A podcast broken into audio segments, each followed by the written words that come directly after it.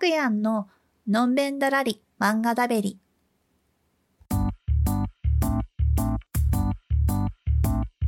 こんにちは、あくやんです。えーこのポッドキャストでは毎回一作ずつあくやんの好きな漫画をなんとなく紹介していきます。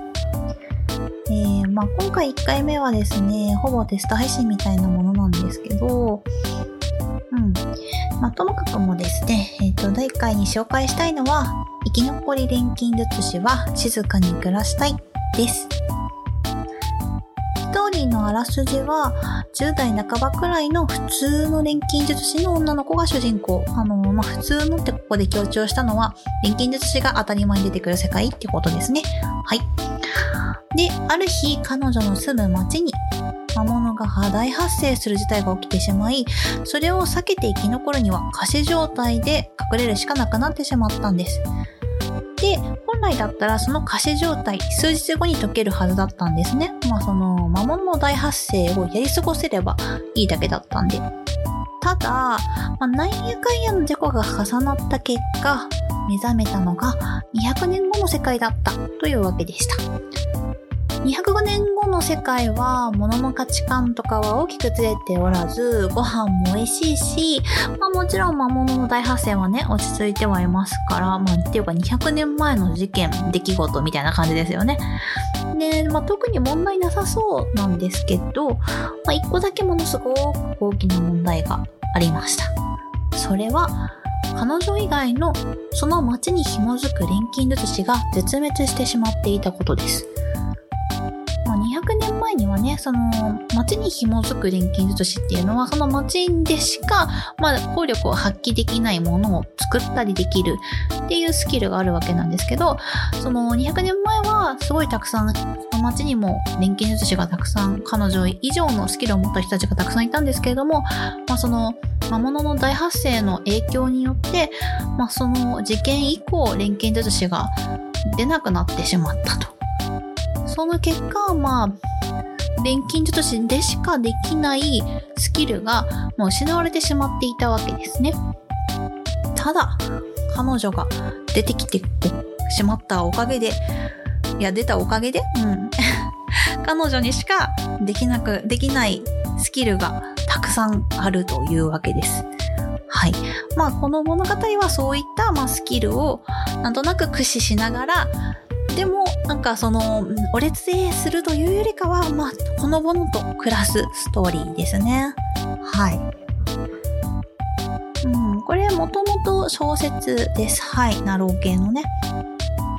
小説の方はですね、全然読んだことないんですけど、あの、漫画の無料配信で最初の方だけ配信してたんで、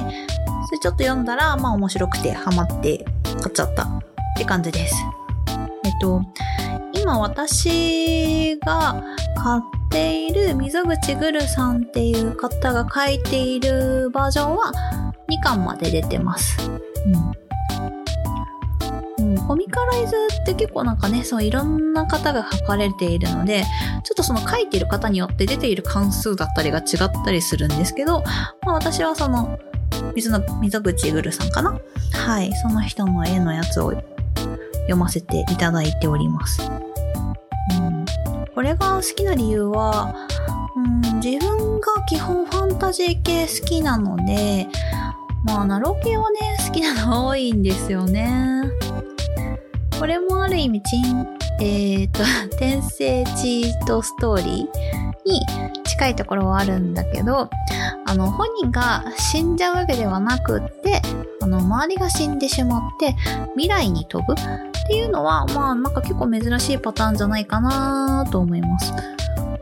あとね、錬金術師ね、いいよね。うん。ハガレンとか好きだと、錬金術師もの見ると、あの、10日交換大丈夫かなとか、無駄に心配しちゃうんですけど、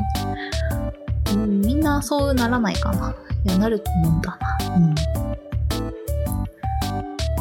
錬金術師にしかね、できない、あの、技術を、まあ、彼女がたくさん持っているから、もちろん彼女はものすごく大事な、あの、重要な存在なんですけど、あの、ただそれだけじゃなくて、彼女自身結構頑張り屋さんというか、技術力がしっかりしてるので、それがこの漫画の面白さかなと感じてます。あの、ただのなんかお列絵ものだと、ちょっとね、その、うん、せやなって感じなんですけど、あの、きちんと基礎力がついているからこそできる。あの、勉強してた上で、あの、基礎を積み上げた上で彼女ができることがあるよっていう描写がすごい多いんです。あの、現代から転生してファンタジー世界に行くと、お前はなぜそのことを知っているのか？なんでそんなことが当たり前にできるんだ？みたいなことを簡単にやってのけたりするシーンがあるんですよ。ありますよね、はん。それはね、なんか、あんま共感できない。いや、なんか、ね、あの、前世で、